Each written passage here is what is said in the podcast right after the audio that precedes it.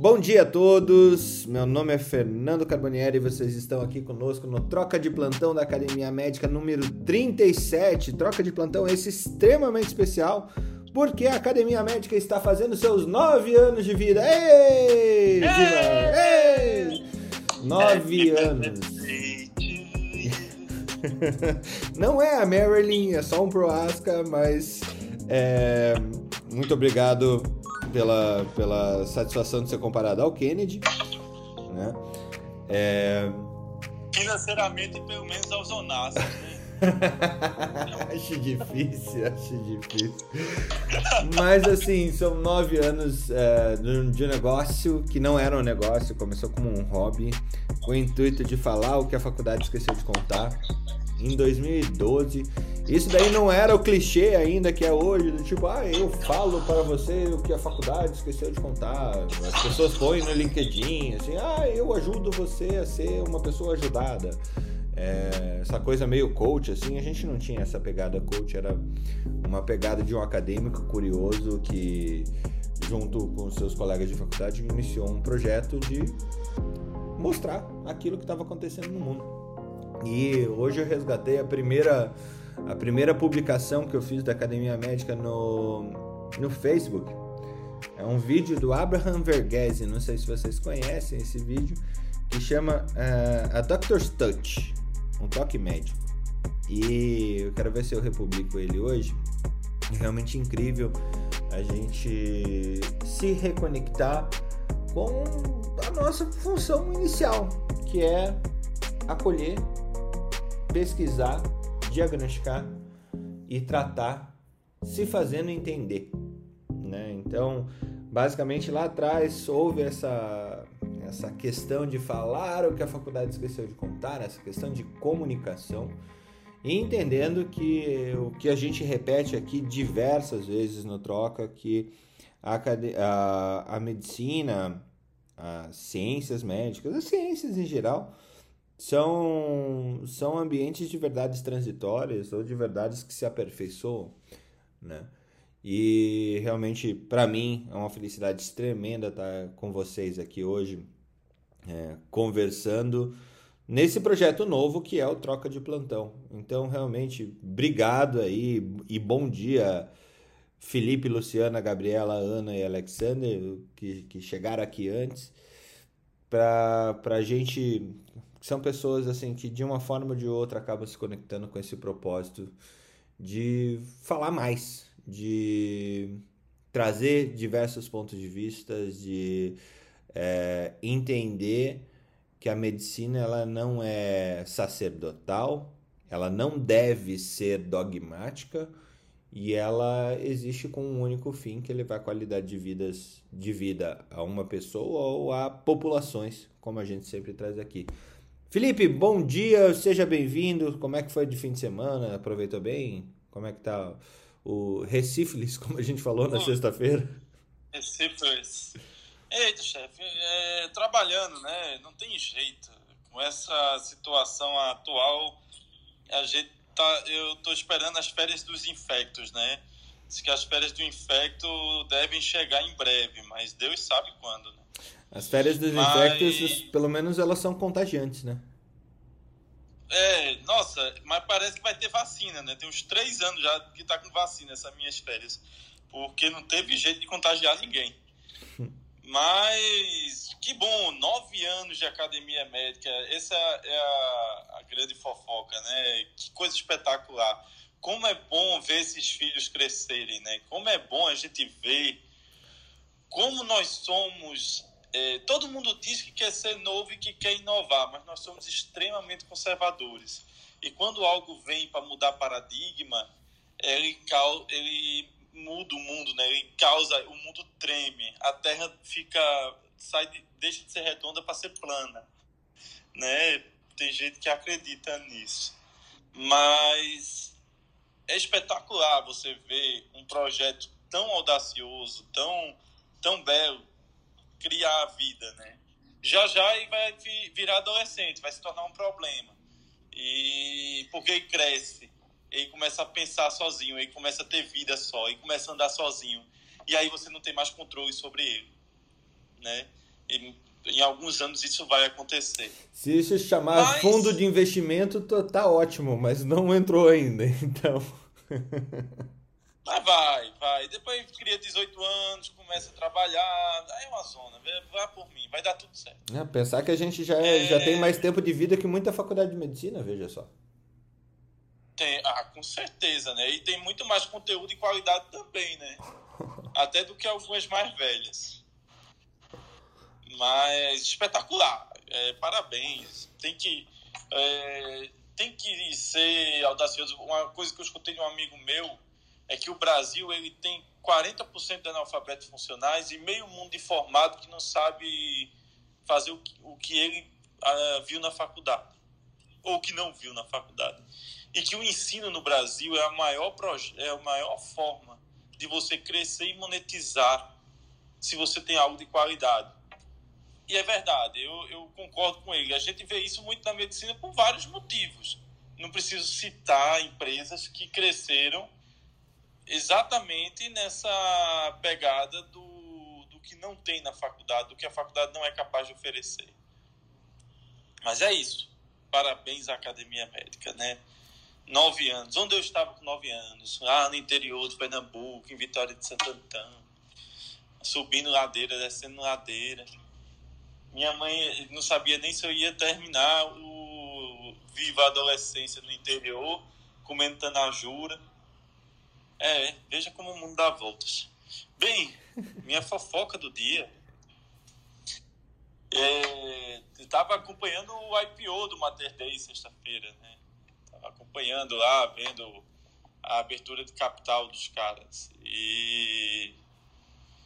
Bem, não, não foi bem como eles planejavam, mas foi bem como eu planejei. Então, dá para pensar em comprar o Mater Day aí, chefe, e deixar segurar na mão e esperar valorizar. Empresa séria, o pessoal do grupo do Mater Day tem um bom histórico de gestão. Acredito que eles vão ter um, um, um bom posicionamento desse mercado novo, com a nova governança, com o Tega. Isso faz empresas grandes crescerem, mas é onde separa as empresas familiares das empresas é, das grandes empresas, né? Esse, essa transformação a gente vai ter que ver de perto e vivenciar para os próximos anos. Lembrando que ações não é um negócio, quem for viver de trader, eu tenho péssimas notícias, nunca dá certo. Então, se você está pensando em comprar e pensar na vida no futuro, é algo a se pensar. Mas eu tô gostando aí da ideia. Só dá certo pro cara que dá o curso de viver de trader, né? Ah, tem, tem de tudo. Viver de trader, viver de coach, moderator de Clubhouse, né? Pô, teve um curso aí de moderador de Clubhouse. Perdi o curso, né? Então, tô, a, a Ana, a, a, Ana não Yumi, tava me ensinando aí meio mundo de coisa aí de curso do Clubhouse, que quando fecha a janela tal, que tem que botar não sei o que como moderador.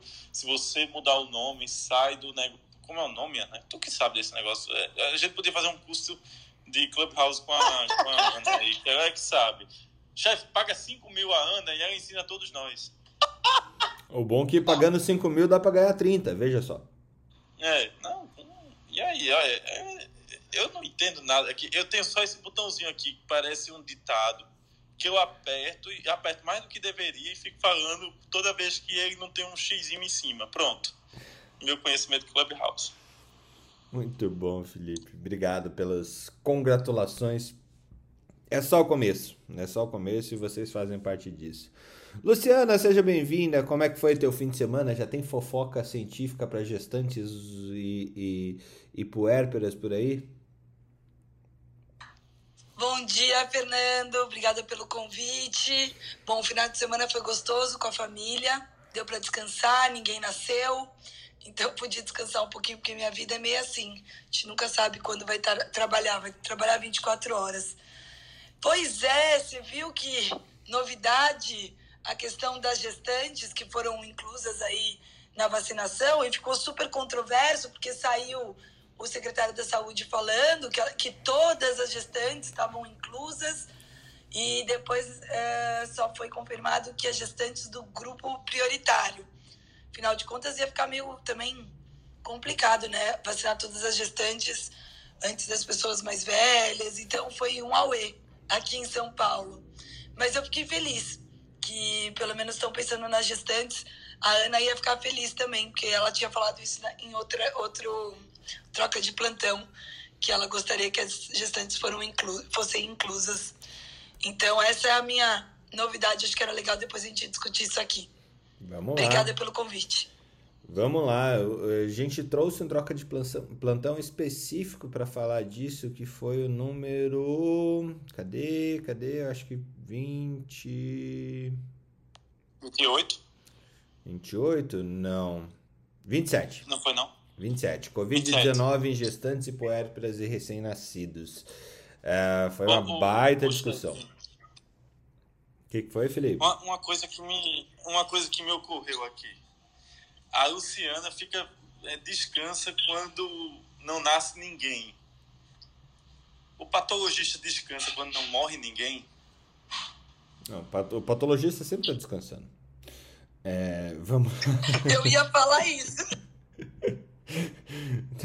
Daqui a pouco vem um patologista bravo aí me, me tacando o microscópio. É porque é estilo por que o foto não faz macarrão.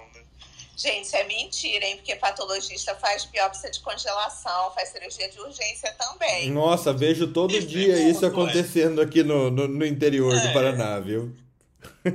E vê morto também, né? Imagina, o patologista com a tabela de Ouija lá na. lá na. como é que se diz? No. Esqueci lá o lugarzinho lá do. No, no morgue. Vamos lá, Gabriela, seja bem-vinda, mais uma amiga. A Ana Panigassi manda, manda representantes irlandeses quando, quando ela falta, veja só. Bem-vinda, Gabriela. Bom dia, Fernando. Bom dia a todo mundo. Obrigada pelo convite mais uma vez. Pois é, né? Hoje ela não veio, vem no lugar dela aqui para representar o frio irlandês. É, não tem muita novidade por aqui não. A gente continua com, em relação à Covid, pelo menos, a gente continua com as mesmas taxas basicamente todos os dias, aí variando em torno de 300 a 700, 600 casos por dia, quase todos os dias.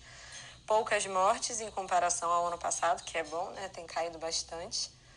E é isso. E uma fofoquinha assim de leve que eu estava vendo agora aqui de manhã é que eles estão querendo afastar, é, afastar não, né? Que fala, é separar um pouco mais a, o tempo entre a primeira e a segunda dose da vacina aqui, que era de quatro semanas. E eles estão querendo colocar para até 12 semanas, mas ainda estão vendo, estou lendo aqui um pouco mais da reportagem para saber um pouco mais.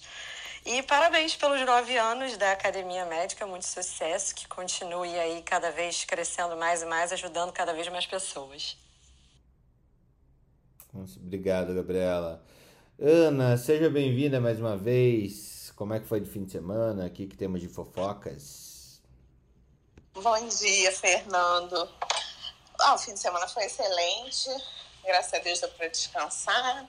E a fofoca que eu trouxe hoje primeiramente eu quero parabenizar pelos nove anos de academia médica, tá? Porque faz a toda a vida de todos nós melhor a cada dia. Muito obrigado por essa oportunidade de troca. É, eu queria falar de um artigo que saiu na Science Immunology e foi é um artigo bem interessante porque ele fala, vou falar o título para vocês, é uma res, respostas de célula B de memória e de anticorpo é, distintas em pacientes que são SARS-CoV-2 naive e os que são recuperados após vacinação com vacina mRNA, que são as vacinas da Pfizer e da Moderna, que foram avaliadas. É muito interessante porque esse artigo ele vai falar que nem sempre, uma coisa assim que a gente já vem dizendo, né, as respostas sorológicas vão se correlacionar com exatamente a resposta do paciente quando ele for é, receber o, o estímulo do antígeno. Então, primeira coisa que foi visto é que muitos pacientes que já tiveram COVID, eles têm uma, uma, resposta, uma resposta de célula B de memória e que não é mensurada nesses é, estudos sorológicos, mas ao serem estimulados com apenas uma dose da vacina, eles produzem títulos de anticorpos neutralizantes e de ligação que são similares aos de pacientes naive. Tá? Esses pacientes naive, quando são submetidos a uma segunda dose de booster. É, outro achado também é que assim, não se pode deixar o, o autor nos lembra os autores que não se pode deixar de considerar uma resposta T celular. Então, que nós precisamos avaliar isso no futuro também, porque a gente sabe que a resposta T celular ela é importante na resposta a vírus. De qualquer maneira, é, o que o estudo nos mostra é que pode ser que um, um paciente, mesmo que ele não tenha uma resposta sorológica, quando ele for desafiado, ele responda com Ai, tá apagando aqui. Ele responda com é, uma produção mais rápida de anticorpos e que seja capaz de resolver aquela infecção. Tá? Esse, esse é o é primeiro, esse é do, da Science Immunology. E a outra fofoca que eu trouxe é para a gente pensar que saiu aqui a, a, mortalidade do Brasil por região e a menor mortalidade de Covid é no Nordeste, a despeito do Nordeste ser a região considerada com, com mais deficiências e dificuldades econômicas no país. Então, a mortalidade no Nordeste é que vem puxando para baixo a mortalidade no Brasil, tá? Menor do que em todas as outras regiões, e isso possivelmente relacionado a medidas de lockdown mais bem feitas na região do que em outras regiões do Brasil. É isso que eu tinha para hoje. Comparando caos com caos, o Nordeste está bem melhor no caos, né? Estamos nessa brincadeira aqui. Alex, seja bem-vindo. Como é que foi de fim de semana? Eu vi. Cara, que, que são teus, teus vídeos de sexta-feira na cozinha? Pelo amor de tá Deus. Tá falhando aqui, eu não sei se sou eu, hein? Peraí. Tá me ouvindo bem? Eu tô, só tô comentando, comentando os vídeos do Instagram de você cozinhando. Pelo amor de Deus, tá? É, é, é pra dar fome mesmo. Tudo bem, Fernando? Aqui tá falhando aqui o áudio. É, não, eu fiz umas experiências aí no final de semana aí. É... Se quiser uma cobaia, viu? Estamos oh, aqui. Pode deixar, pode deixar, Felipe. Olha que, na verdade, uma experiência gastronômica foi viver em Recife, viu? Foi sensacional, viu? Putz, nem me fale. É, bem, ó, de fofoca mesmo, eu vou ser menos científico hoje. É, na verdade, eu, eu fico assim, a Ana vem com tantos artigos tão bem embasados e eu venho aqui com, com, com, com tentando fugir um pouco da regra.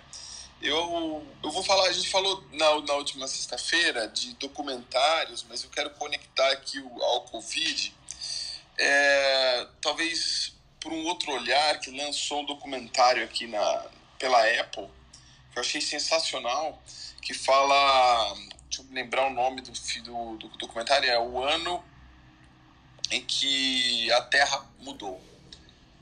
E ele mostra as transformações do planeta Terra é, em decorrência do lockdown, das paradas que a Covid causou. É, ele é sensacional porque é, aconte está acontecendo coisas que a gente nunca imaginou. É, e isso eu já tinha percebido quando a gente estava aqui em São Paulo, que depois de uma semana e meia já de, de lockdown, o céu era diferente, né? Assim, você olhava e falava assim, caramba, nunca, o céu nunca abriu tanto assim como aconteceu aqui.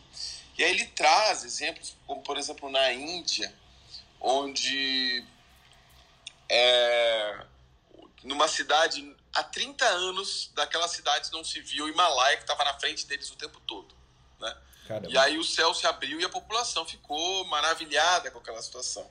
Eu não vou contar todos os spoilers aqui, porque tem, tem tanta coisa fascinante nesse documentário que faz a gente é, repensar os nossos hábitos. Né? A gente fala sempre do, do, do boletim do caos aqui, sempre liderado pelo Felipe, claro, mas a gente também traz, é ruim mas isso faz, putz, faz, fez a gente, faz a gente pensar de uma forma muito diferente. E ele cita alguns exemplos, por exemplo, como é, a multiplicação de certos animais que estavam em extinção e que de repente explodiu a população.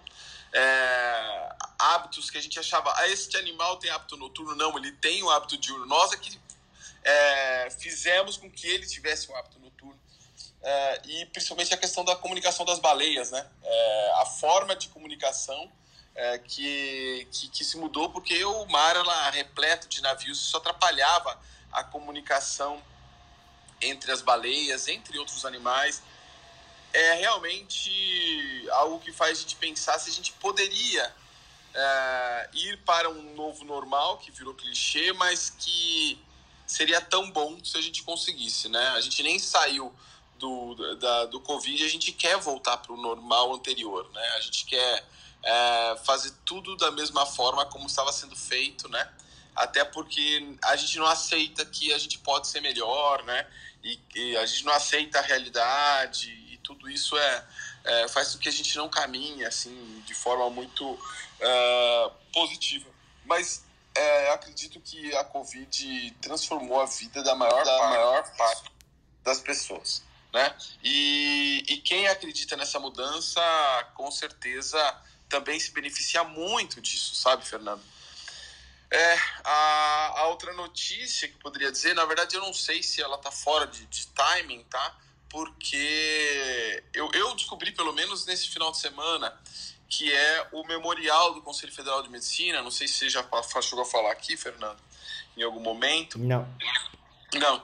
Então, o Conselho Federal de Medicina lançou um, um portal que é o memorial do CFM das pessoas que, dos médicos que faleceram de Covid.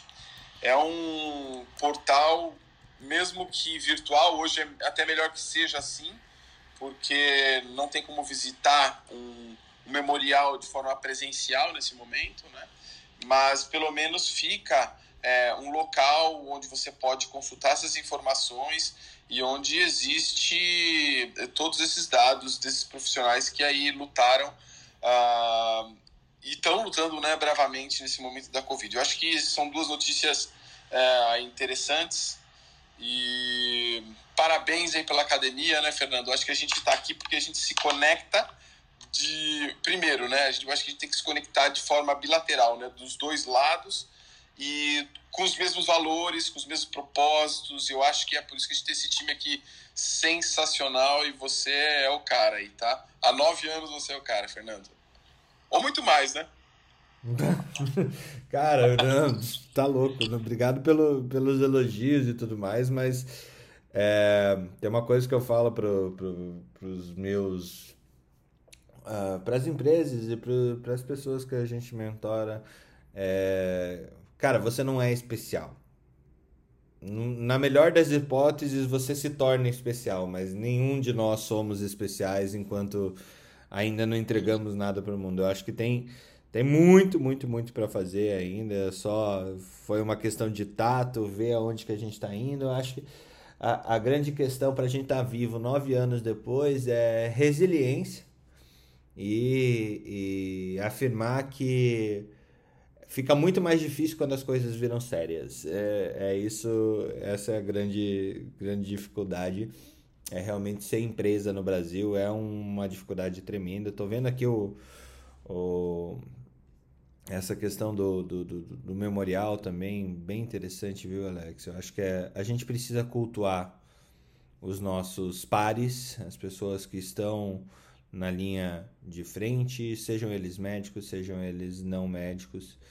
É, nós, por sermos médicos, não somos mais especiais ou menos especiais que, que a maioria das pessoas, é, mas realmente não quer dizer que, que a profissão em si não deva ser cultuada ou ser.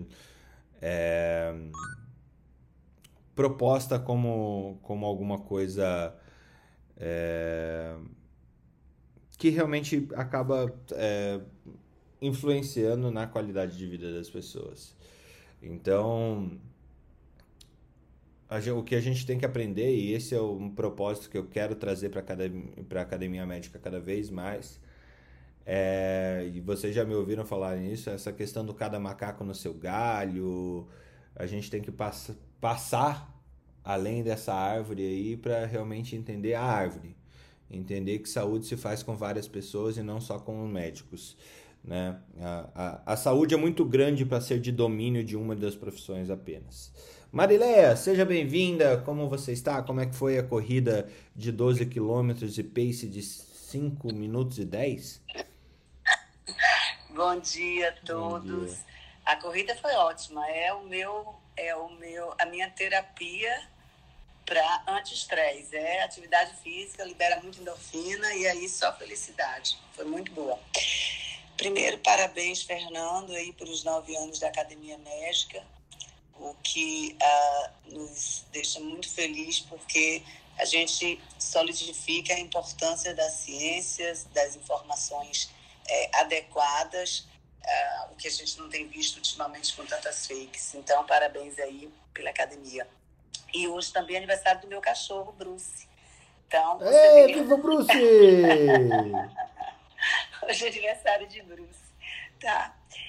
O que é que eu tenho de fofoca hoje? Uh, uh, teve um artigo que eu li, semana passada eu até botei no nosso grupo, dos, é, sobre o padrão espaço-temporal de distribuição de Covid no Brasil. É, ela mostra, esse artigo mostra claramente a, a, a nossa falta de coordenação na condução da pandemia, infelizmente. Então, o Brasil, ele, ele com essa falta de coordenação, a gente não consegue eliminar o vírus é, é, pois você controla um local, explode no outro, e aí tem repique. Isso está sendo assim, interminável durante todo o ano e continuamos nessa, nesse tipo de, de, de, de manifestação do vírus aqui no país. Então, é, é, nesse artigo eles falam que se a gente não tivesse a condução imediata, nem medidas de vigilância epidemiológica e genômica coordenada, o Brasil é, um, é uma ameaça à segurança da saúde global e levará à crise humanitária que é completamente evitável. Então, assim, é, é, é, muito triste a gente ver uma revista, foi um estudo, é, uma revista, foi na França, esse estudo, se não me engano, mas é muito triste a gente é, ver como a gente tem sido percebido no, pelo mundo em relação à conduta numa pandemia que foi igual para todos em relação ao vírus, mas a como a gente conseguiu ser pior é, nesta condução. Eu também vi, Ana, nesse artigo que você falou do, do da, é, de quem tem menor mortalidade, o DF foi pior, o Norte, e o que eles colocam nesse artigo também, não sei se é o mesmo, que o Nordeste, mais por conta exatamente dessas medidas restritivas, tipo lockdown, e que a gente acabou não seguindo uma orientação nacional da, dos Verdade. em relação a esse segmento tá? Verdade, isso mesmo. Fala que foi graças à ação dos governadores de isso, estado que isso. foi possível. Que a gente não seguiu a diretriz nacional, aliás, uma, entre aspas, diretriz, porque não tivemos nenhuma, tá? É, é uma, uma curiosidade só que eu queria colocar para vocês. Meu filho, que eu sempre trago como exemplo, porque ele mora lá na Holanda, então eu acabo trocando muita figurinha com ele a cidade que ele está em Delft é, e na Holanda, a vacinação não está nessa celeridade, até por conta de uma ausência mesmo de vacinas, mas a importância das outras medidas, a importância do lockdown, a importância dos outros controles de distanciamento social, de, de álcool gel, máscara. Ele me disse que depois de três meses, que ele estava em lockdown de fato, né? Lockdown faz de conta, lockdown mesmo de fato. Eles começaram a liberar algumas atividades e ontem ele foi, é, que agora é o Festival das Tulipas, né? Está no período do Festival das Tulipas lá é, é, na Holanda. E ele foi para uma cidade que fica a meia hora, 20 minutos de trem. Ou seja, é, muito pertinho da, da, da cidade dele. Mas ele só pôde ir para essa cidade, não é para outro estado nem para outro país, fazendo o suave nasal 20 minutos antes daquele teste que eles fazem para ver se ele estava negativo, senão ele não sairia da cidade para levar o vírus para outra cidade. Olha o controle, até, até que ponto chega o controle de transmissão entre cidades, e cidades assim muito próximas uma da outra.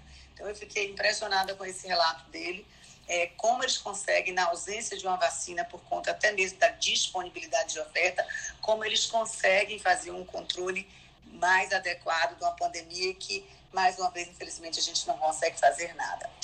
E para finalizar, só por conta dos obstetras aí. Eu vi um artigo que saiu dia 15 de abril me chamou a atenção, saiu na revista especializada Cell. Ela, ela publicou um artigo, que foi na universidade, onde é que eu botei, meu pai? Cadê? A Universidade de Ciência e Tecnologia de Cunha, que é cientistas criam 132 embriões com uma combinação entre macaco e humano na China. Três desses embriões, que eles chamam de quimeros, de, de, eram embriões de 10 mil células, chegaram a se desenvolver 19 dias fora do útero, momento em que os pesquisadores interromperam o estudo. É, a, a, a, comunidade científica chama esses estudos de quimera, em referência aos monstros com cabeça de leão, corpo de cabra e cauda de dragão lá da mitologia grega. E a revista, essa revista que publicou os resultados, ilustrou o anúncio com uma alegoria de A Criação de Adão, que é um afresco lá de Michelangelo na Capela Santina. E o autor enfatiza que o seu verdadeiro objetivo era a criação de quimeras de porco humano com o objetivo final de gerar órgãos no, no, no gado porcino para transplante. Então, foi um artigo que eu vou estar tá, é, compartilhando com você, mandando para você, mas eu achei, chamou muito minha atenção e é um outro assunto, né, que é a questão da bioética, etc. Nossa, isso que eu pensei, tem que chamar o Úrsula aí para discutir, porque pois eu fiquei é, horrorizada. Mas... Não, é por isso que eu trouxe para vocês, que eu tomei um susto, um revista saiu Sim. até no É o País e vou mandar para vocês, mas eu fiquei assustada. Aí, é isso aí, tá? Bom dia a todos. Caramba, é, o transhumanismo. A gente vai ver essa questão do transhumanismo, assim. É... Daqui a 10 anos, essa, essa discussão ela vai ser tão uh, distópica pra gente, não é, nem, é nem utópica nem nada, porque assim. É... é incrível a quantidade de mal que a gente vai fazer em busca desse bem. Né? É impressionante. É impressionante o. Uh, e, e assim, freia-se a ciência novamente? Não. Para onde vamos? Quem somos nós? E assim por diante. Ana, seja bem-vinda. Como é, uh, você viu que a gente subiu a Gabriela porque você estava atrasada. Então pegamos outra irlandesa aqui para trazer para o nosso troca. Seja bem-vinda. Troca de plantão número 37. E Só eu... ressaltar que a irlandesa que veio é mais ciência e a, e a gente ficou sem a irlandesa das fofocas dos tabloides né, europeus. eu sou mais ciência, acho que trocamos aqui, né? Porque zero ciência. Ana, bem-vinda. Parabéns. A sessão tabloide vem agora. Vem, Ana, vem, Ana. Bem-vinda à nossa festinha ah. de aniversário, Ana.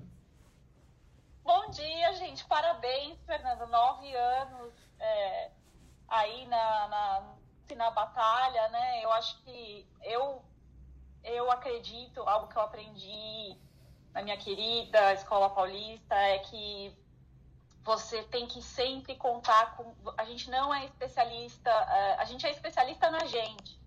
Então, sempre contar com outras pessoas que sabem mais do que você de outros assuntos. É assim que a gente constrói conhecimento e é, é dividindo, é assumindo que a gente não sabe né, e perguntando, e eu acho que a academia médica é um lugar que realmente, é, que eu falo realmente mil vezes, a academia médica é um lugar que traz esse tipo de, de ambiente, né, e isso é, para mim, é, isso é ciência, e isso é, isso é o divertido, essa é a parte divertida de ser médico, então, parabéns, Fernando, por estar, tá, né, fostering this environment, né? Então, é, parabéns mesmo e e é isso aí, gente. Boa, é segunda-feira trouxe umas notícias, umas fofocas aí se, se, se, estão disponíveis para ouvir. Então, em primeiro lugar, eu queria falar dessa, desse artigo aí que a Marileia estava comentando e é, trazer um outro,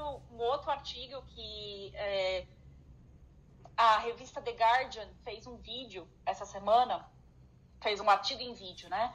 É, falando sobre. A revista não, o jornal. É, falando sobre a condução da pandemia no Reino Unido. Né? É bastante interessante, é um videozinho curto de 5, 6 minutos.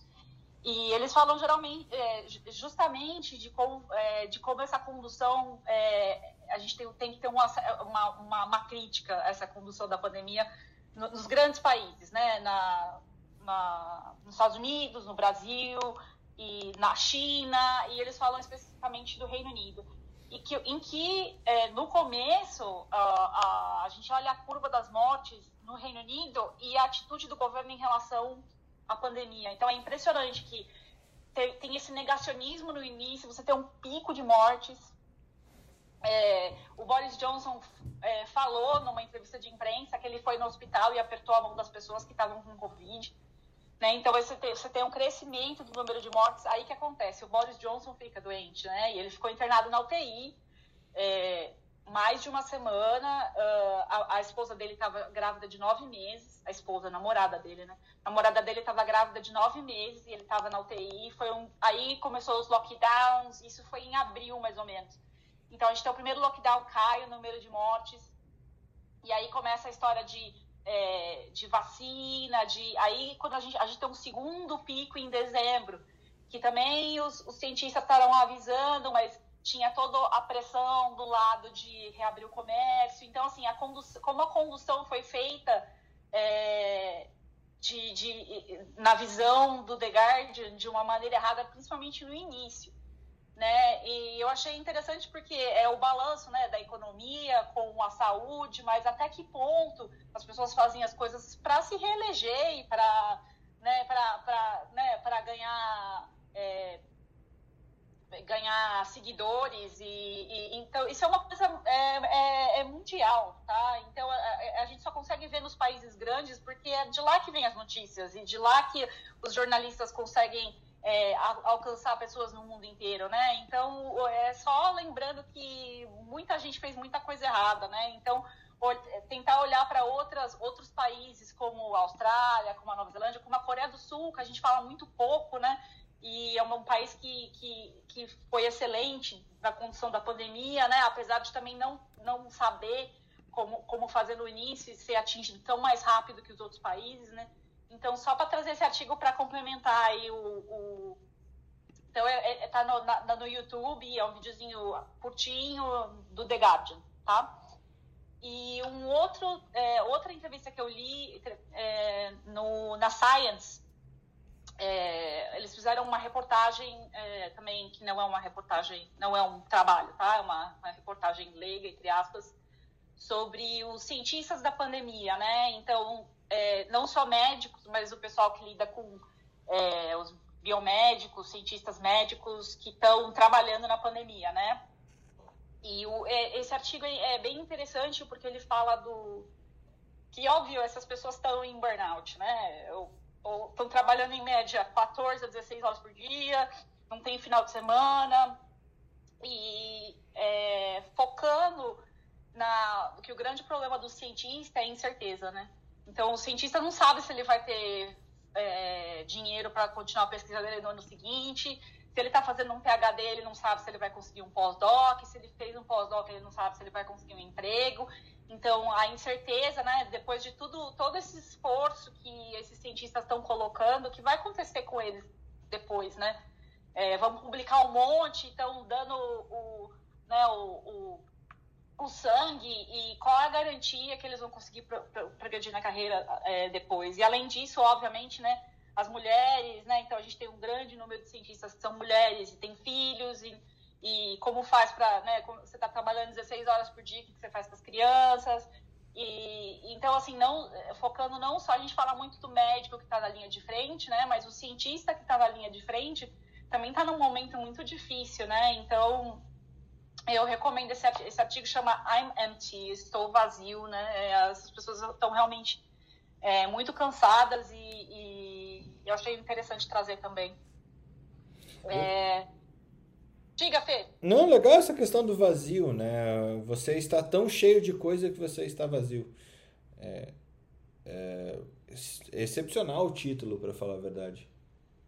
É, chama I'm Empty. Pandemic scientists are burning out and we don't see an end in sight. So, os cientistas da pandemia estão burning out, né? E a gente não vê um final. A gente não, they don't see, eles não veem a luz no fim do túnel, porque a gente não, não, não é, é, e depois, porque não é só em relação à pandemia, mas em relação à carreira deles, né?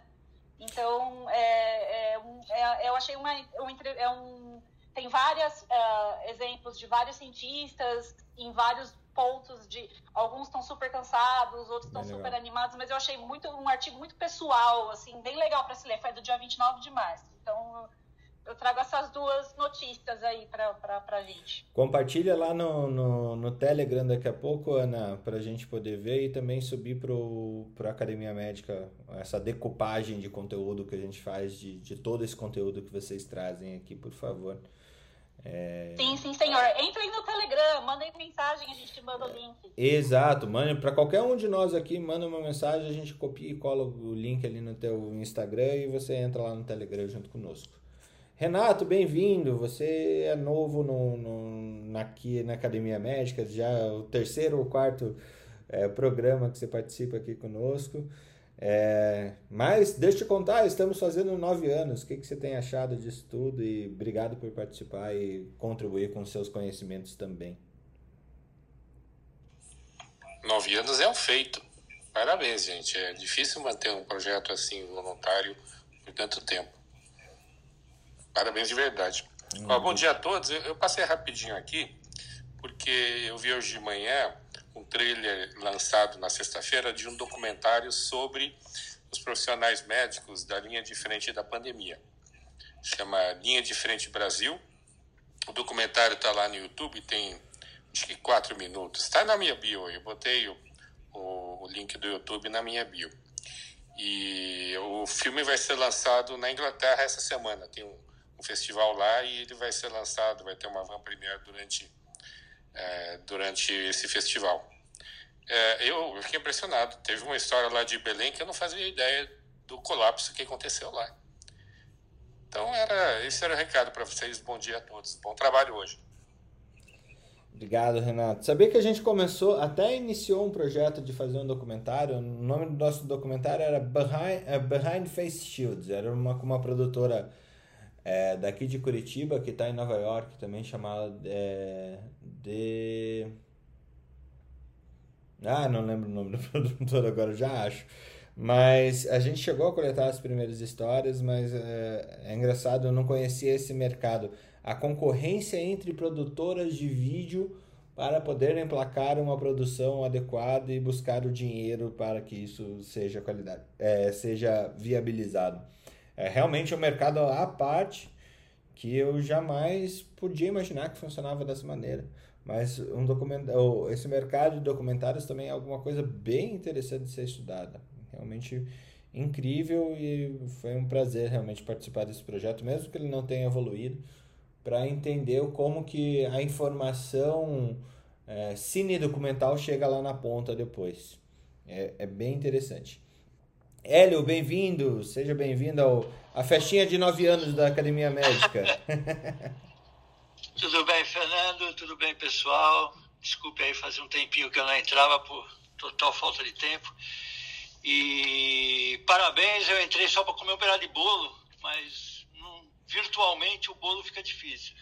Mas Vamos trocar foto e colocar bolo, gente. Parabéns, fazer festinha, vou trocar. Seria bom. Mas, assim, eu acho incrível esse, esse título, né? Falando que a faculdade esqueceu. Sabe que é uma coisa que eu venho há muito tempo falando com, com o pessoal mais jovem que vem trabalhar com a gente. E, e eu falo, a, a educação médica está mais do que na hora de mudar a forma como é formado o médico. Agora há pouco a Marilé, foi a Marilé que falou que a gente é especialista em gente. E é uma frase também que eu uso bastante. A primeira coisa, o médico ele tem que ser especialista em gente. Se o cara não lida bem com gente, talvez ele esteja na área errada. Talvez ele tenha que fazer outra coisa. E a partir daí ele cria outras especialidades. E agora de manhã eu estava lendo um artigo que eu recebi. É de uma, de uma amiga, é um, na verdade é um compilado de, de um artigo da Economist. Ela mandou até traduzido, e foi interessante, é, falando sobre, apontando as, as mudanças que nós vamos ter no pós-pandemia. E uma das coisas é relacionada à educação. E aí eu fiquei pensando, foi um pouco antes de entrar no, na troca de plantão, eu fiquei pensando, poxa, quem sabe a pandemia traz de positivo uma mudança na forma de formar os novos médicos, né? de prepará-los para a vida, de preparar a gente mesmo, os mais velhos, também para para a nossa atuação daqui para frente, porque cada vez mais nós vamos ser menos teóricos e muito mais práticos. Vamos ter que ensinar, na verdade, ou orientar os nossos pacientes a, a prática da vida, não tanto a, só a teoria da doença, e sim a prática da vida, a melhora da qualidade, a melhor fazer para ter uma melhor qualidade de vida e, e, e ter uma vida mais saudável. Então, é, acredita-se até que nós vamos ter menos doenças é, derivadas da manipulação errada de alimentos e de coisas tal, porque as pessoas vão tomar um pouco mais de cuidado. É possível, o Felipe que vai dizer isso para nós. Mas, é, parabéns, nove anos. Espero estar aqui nos próximos nove ou dez anos com vocês. Um abraço. Muito bom, Hélio. Obrigado. É, realmente, educação médica é um, alguma coisa que tem que. Eu sempre falo que alguma coisa que tem que mudar demais, né? Porque ainda as faculdades ensinam para 20 anos atrás e, e, a gente com essa verticalização no mercado, como a gente está vendo é, das faculdades de medicina e também dos hospitais, a gente está indo para uma linha de apostilamento da medicina como um todo, né? Então as faculdades que pertencem ao mesmo grupo, elas vão ter que padronizar o ensino e apostilar o ensino e os hospitais verticalizados vão ter que apostilar a, a, a prática, né? Tudo é protocolo, tudo é protocolo, tudo é protocolo. Então, se você seguir bem o protocolo, você é, vai ganhar o seu salário, talvez com bônus no fim é, do mês, mas é tudo protocolo. Então, a gente vai se afastando do, do toque médico, que eu achei engraçado, Hélio, você não estava aqui ainda, mas no primeiro post, quando eu iniciei a ideia da Academia Médica, lá em 19 de abril de 2012, era um vídeo do TED do, do Abraham Verghese, cardiologista americano é, e, e, professor de semiologia da Stanford, é, que ele, o nome do vídeo é A Doctor's Touch. E é justamente isso. Não adianta de nada, nada, nada você ser munido do máximo da tecnologia, do máximo do, da robótica e de tudo mais se você não tem o toque médico. Então, realmente é, é um caminho. Uh, o caminho da saúde como um todo ele vai ter que obrigatoriamente revisitar as, as lógicas do humanismo.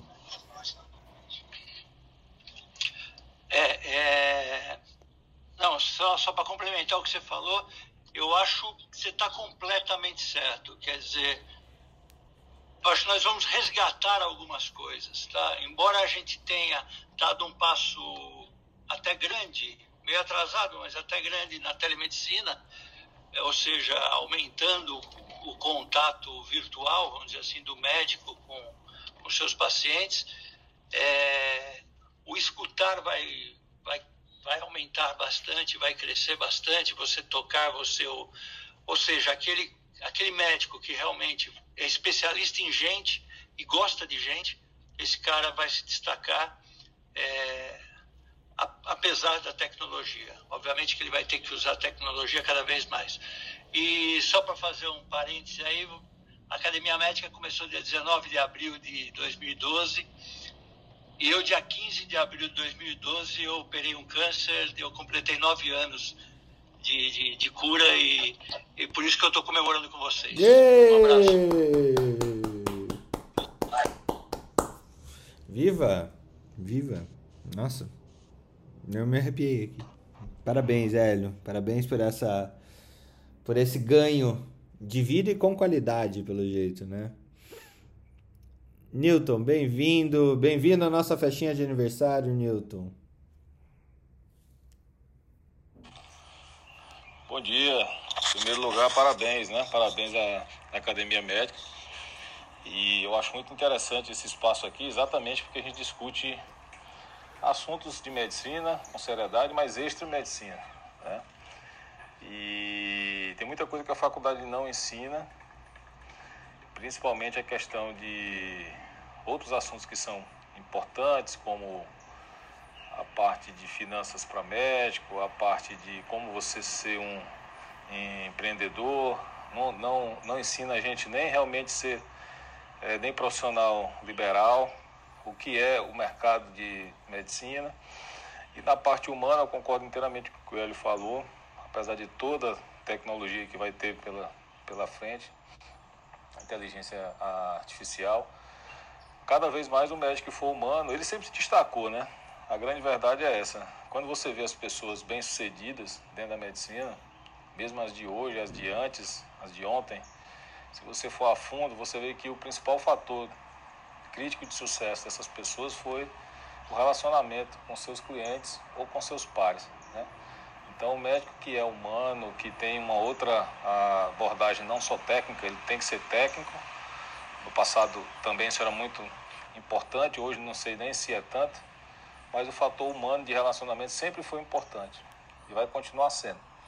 Então, essa parte também não é ensinada para gente e vai fazer cada vez mais a diferença no mundo tecnológico, com toda certeza. E parabéns de novo, Fernando, porque realmente eu acho que o médico que pensa fora da caixa, é, como todos aqui praticamente, né, já vi todos falando aqui, é, eles se destacam, se destacam por onde for, tá? porque o mundo da medicina ainda é muito conservador, um mundo é, engessado, quadrado, e vai ser cada vez mais com essa é, fusão né, de faculdades, compra, é, aí, de faculdade de, de, medicina, vai ser tudo um padrão só, e o médico que quer se destacar, ele tem que pensar fora da caixa, e é, e é o que a, a academia traz para a gente aqui. Parabéns mesmo aí, nove anos não é para qualquer um não. Obrigado. Ah, realmente, assim, em termos de número, gente, a Academia Médica, uh, hoje somos em 16, é, 216 mil pessoas cadastradas na, na Academia Médica, fazendo mais de 300 mil visualizações de, dos nossos conteúdos no site por mês, todos os meses. Aí esse ano vamos passar de 3 milhões e 600 mil visualizações de página. Esperamos que mais com o objetivo de passar de um milhão de, de visualizações de página por mês. É, em termos de alunos, a gente está indo para quase 2 mil alunos na nossa história, isso que a gente começou a dar aula. É, trazer cursos diferenciados em 2018, estamos, estamos indo para quase 2 mil alunos que fizeram os nossos cursos com o intuito de desenvolvimento pessoal, científico e profissional. A gente se apoiou nesse tripé para edificar a nossa escola. E, e, é muito legal de ver a quantidade de projetos que a gente já se envolveu e que são simples ou que um mero conteúdo pode trazer a diferença. Tem um texto que vale total nota aqui, é, até de um, de um de um médico que não escreve mais para academia, mas ele colocou sobre os, todos os passos de uma de um cateterismo vesical masculino corretamente feito, né? Uh, é um texto lido mais de 120 mil vezes. Eu fico pensando e imaginando o quanto a gente evitou de é, lesão ureteral, é, uretra, lesão de uretra, por causa desse texto. Porque ele foi lido por técnicos de enfermagem, enfermeiros, médicos, que, infelizmente, a gente está formando médico que nunca cateterizou nada, infelizmente. E, e é, é, impressionante como a boa informação, quando ela é passada adiante, é o quanto ela é transformadora. Eu realmente estou muito, muito, muito feliz de estar à frente desse projeto, de ter eleito desse projeto a minha maneira de exercer a medicina. Não sou médico assistente mais, faz três anos que eu estou longe da assistência. Sou empreendedor full time, sou é, empreendedor, ajudo outros empreendedores a desenvolverem as suas empresas em saúde. Estamos indo para cinco empresas aqui que a gente traz para dentro do grupo. E principalmente, eu acho que o que a Ana falou, e, e obrigado pela percepção. Ana, você é a, a que eu conheço há mais tempo desse grupo aqui. E, e, e realmente é. As nossas discussões sempre vão no. Tá, como que a gente faz as pessoas que são fora da curva serem mais fora da curva ainda? Aqui, a, a lógica da academia é a gente investir nas pessoas que se destacam. Porque investindo nas pessoas que se destacam, a gente puxa toda a curva para o desenvolvimento. É, é investir na, na referência, é investir na, em quem faz diferente, em quem faz por amor, em quem faz por negócio mesmo, mas que se destaca, que tem devoção, que tem aplicação para isso.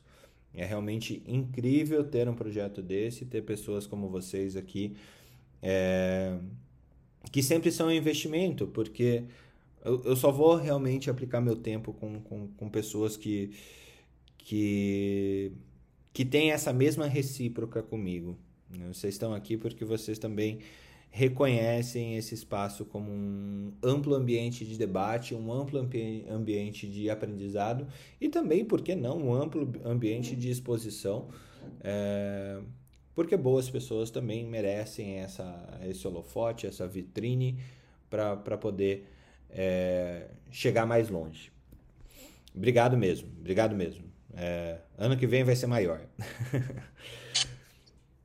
É... A gente, ó, já será maior. Atualiza aí, dá uma puxadinha para baixo, vocês vão ver, já coloquei o bolo. Amanhã. Olha só, maior. a Ana tá, tem um cachorro com flash. Eu também, né? eu pus um. Eu, ó, esse é o Jazza. O Jazza tá de chapéu uh, de aniversário pra comemorar, gente. Cara, o bolo, a essa hora da manhã, é o tamanho do bolo. É. é...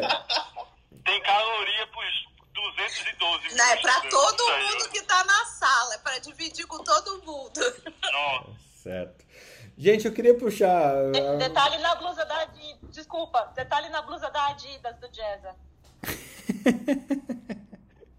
eu queria puxar o uma. O Jazza tem uma qualidade de vida melhor do que a minha. O Jazza tem uma qualidade de vida melhor do que a minha. Não tenha dúvida. Não tenha a menor dúvida que o Jazza tem uma qualidade de vida melhor que a Muito bom. É... Vamos, vamos para a parte séria. A gente tem um pouquinho de tempo aqui, mas a Luciana conectou esse assunto, aproveitando que a Ana e o Jazz entraram na, na discussão. A gente já trouxe isso lá no, no nosso troca de plantão número 27. Para variar um pouco, a gente está antecipando que o que a gente é, vê, né? 27 faz 15 dias, então a gente antecipou essa, esse esquema vacinal para gestantes em 15 dias. Eu tô, não tô cansado de antecipar o mundo, mas ok, isso acontece sempre aqui na Academia Médica. A gente antecipou é, a endemia de febre amarela em São Paulo, o que, que ia acontecer. A gente antecipou é, uma pandemia global com o mês de abril. A gente antecipou o mês de abril mas hoje vão trazer dados da nossa antecipação. Lu, você quer contextualizar de novo a questão da, das gestantes? Pois é, Fernanda, esqueci de dar parabéns para a Academia Médica, nove anos, parabéns. Eu conheci o projeto aqui no Clubhouse, a troca de plantão, já entrei no site de vocês e parabéns mesmo. Acho que uh, a oportunidade que a gente está tendo aqui de discutir assuntos bacanas entre várias especialidades e com respeito entre um e, e outro é único. Acho que poucas vezes eu vi isso e é, é de uma bondade de cada profissional que está aqui em compartilhar seu conhecimento, o que nem sempre eu vejo, não só nas faculdades, como no dia a dia. Então, obrigada, Fernando. Primeiro de tudo, queria falar isso. Segundo, que esse final de semana eu lembrei de você, Ana na hora que saiu o secretário falando que as gestantes tinham sido inclusas no, na vacinação aqui no Brasil. E daí meu celular não parou, né? imagina, sou, sou obstetra. Uh, doutora Lu, me faz um relatório, quero ser vacinada. E eu falei, calma, acho que uh, foi meio controverso aí o que o secretário falou. E eu fui atrás até de pessoas que trabalham no governo para poder entender. E na verdade. Aliás, espera aí, deixa eu abrir um parênteses aqui, Lu. Ah, que, ah. que coletiva de imprensa excelente, hein? Pelo amor exato, de Deus. Exato, exato. Por isso que eu, que eu fui, fui atrás, porque ficou, uh, deu a impressão que todas as gestantes seriam inclusas na, na vacinação. E não, são só as gestantes que já fazem parte do grupo prioritário. Então não mudou muita coisa, vamos lá, né? Então, as pacientes que é, só, fazem só, parte. Só um detalhe, então, Luciana. É, eu recebi uma mensagem do Alan Ratanaka. Eu também. Dele, eu também, sou amiga dele. Ele me mandou então, por WhatsApp.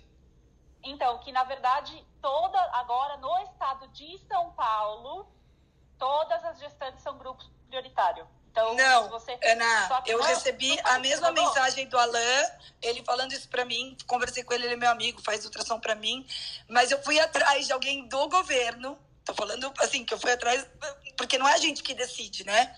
É o governo que vai, vai dar ou não essas, as vacinas. Então, eu fui atrás de alguém do governo e disse que não, é só o grupo prioritário. Mas eu falei com o Alain também, falei, Alain, tô super na dúvida, e a gente bateu um papo, ele falou, Lu, fiz parte, inclusive, do projeto, né, de, da, da vacinação e ele está de parabéns, é uma pessoa incrível, mas não é isso que estão que, que falando. E é esse o problema que está dando, está dando uma confusão. A gente não sabe, são todas ou só o grupo prioritário? O Alan me falou a mesma coisa.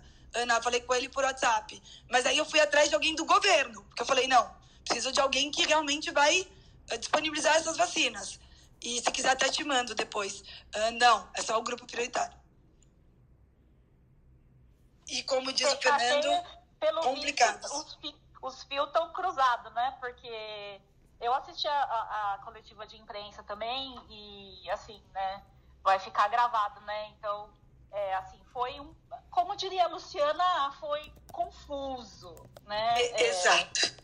Depois, depois eu conto para realmente acho foi assim confuso, Luciana. Eu também concordo com você. Bom, vocês sabem o que eu acho, né? Deixa, deixa eu apimentar esse negócio, já já não tá complicado o suficiente, né? Mas antes disso, teve aquela situação assim, não vamos é, dar vacina para gestante porque a vacina ela é pró-coagulatória e gestação é pró-coagulatória. Não sei se vocês chegaram a, a conectar com essa discussão também para trazer essa. Não, teve várias, teve várias pérolas nesse, nessa coletiva é, deixa... de imprensa. Tipo, é, uh, essa foi uma, é, outra foi é, que, ah, se você tem 41, 42 anos, você tem que engravidar rápido. Agora, se você tem 35, você pode esperar. Tipo. No... Técnico, né? Extremamente técnica a resposta.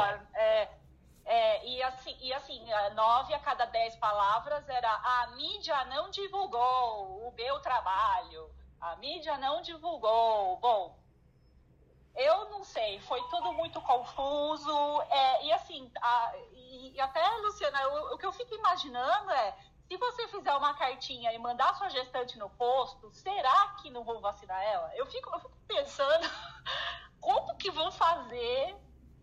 Ai, ah! Concordo, Ana. Imagina o que não foi o meu final de semana, apesar de eu estar descansando, em relação a essa confusão toda. Eu concordo com você. Se eu fizer um relatório, e, e será que vão pedir alguma eh, informação, de fato, se ela faz parte do grupo prioritário? E o que o pessoal do posto entendeu com essa coletiva que ficou muito confusa? É complicado, só que daí isso sobra pra gente que é obstetra e tá ali na linha de frente, cuidando no dia a dia de um monte de gestante. Então, é, é complexo isso. Olha como fica essa confusão reverbera pra gente. Né? Porque como... assim, o que, o que acontece, a, a, Luciana vai me entender, né? O, o, que acontece muito com gestante é assim, é o seguinte, ninguém quer colocar o dito cujo na reta. Exato. Tá? Ninguém, não é, Lu? Então, assim, o que acontece? As pessoas não querem. Então, assim, ah, mas se vacinar e acontecer alguma coisa. Agora, se pegar Covid e acontecer alguma coisa, aí foi Deus que quis, entendeu? Foi Deus que quis, Deus que não protegeu, não tem Deus do coração, entendeu? Então, assim, é, é, é as pessoas não querem colocar o delas na reta.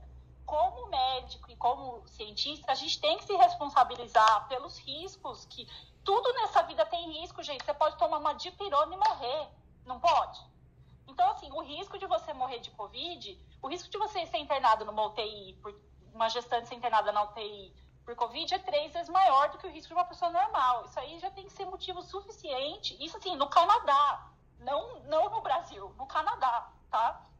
Isso já tem que ser motivo suficiente para a gente dar uma vacina que até agora não teve nenhum caso de teratogênese, nenhum caso de, de é, miscarriage, de abortamento espontâneo, não, nenhum caso, tá? Isso aí, é isso assim, nenhum caso no Canadá, entendeu? Não tô falando nenhum caso no Brasil, que a gente não vê esse tipo de coisa. Então, só que assim, ninguém quer se comprometer, né? Só que agora é o momento que, infelizmente, a gente tem que se comprometer, entendeu? Pelo bem-estar das nossas pacientes. A Luciana tem toda a razão de estar, tá, assim, muito brava, porque, né? Porque, para não falar muito pé da vida, porque né, isso confunde a, a, a gestante, confunde a gente, e é, é, totalmente contraprodutiva. Aquela, essa realmente, essa é, é, coisa de imprensa, essa press conference foi um. Né, tem comentários. Deixa eu contar um segredo para vocês. Mas é um segredo mesmo. Chefe, corta essa Mas é parte é fofoca. do vídeo. Mas é fofoca. Vai ser pesado. Mas eu vou contar para vocês. Deixa eu marcar um minuto aqui para cortar na edição, Felipe. é, porque esse é segredo. Fica só pro Clubhouse. A vacina de vírus morto, ela é muito segura. Ela vai servir para criança, para gestante, para um monte, para quase todo mundo. Ela vai servir. Eu, com a vacina de vírus morto na mão, você tem segurança de vacinar em massa. Então a gente teria que vacinar todo mundo hoje. Mas não tem vacina para todo mundo. Então eu tenho que soltar as informações que são interessantes para mim. Se eu chegar e disser eu tenho que vacinar todas as gestantes, mas, mas governador, não tem vacina para todo mundo, eita. Então escolhe qual gestante eu vou vacinar, e aí ele pega ah, gestantes que estão no grupo de risco eu vou vacinar. Quer dizer que a vacina só faz teratogênese para esse grupo de gestantes? Pra, quer dizer, para é, esse não, mas para o outro faz. A verdade mesmo é que teria que vacinar todo mundo anteontem. Mas não tem vacina para todo mundo até depois de amanhã. E por esse motivo, você começa a ter falácias que, por exemplo, ah, gente, a gente não vacina as crianças porque não tem estudo e por isso que não vacina criança. Mentira! Não vacina criança porque é a última da fila. Então, vacina Felipe... é para gestante. Mentira! E motivo dois. É porque não tem vacina motivo... para todo mundo. E motivo dois, acrescentando no que você está falando, tá? Então, um é esse. O segundo é o seguinte: pela legislação americana, quem tem a, o, o chamada liability, liability seria a pessoa que tem o risco de ser processada, a pessoa responsável por certas coisas. Nos Estados Unidos, a liability é da empresa farmacêutica, não é do, não é do, governo, médico. não é do médico e não é do governo, tá? Então, a empresa farmacêutica, quando solta os estudos dela, ela já sabe toda a parte legal. Então, assim, ela não quer ter a liability, porque qualquer coisa que acontecer, a culpa vai ser dela. Mesmo que, que foi a seja. confusão da Pfizer com o governo brasileiro. E, o governo exatamente. brasileiro não assinou com a Pfizer, porque a Pfizer não quis assumir a liability.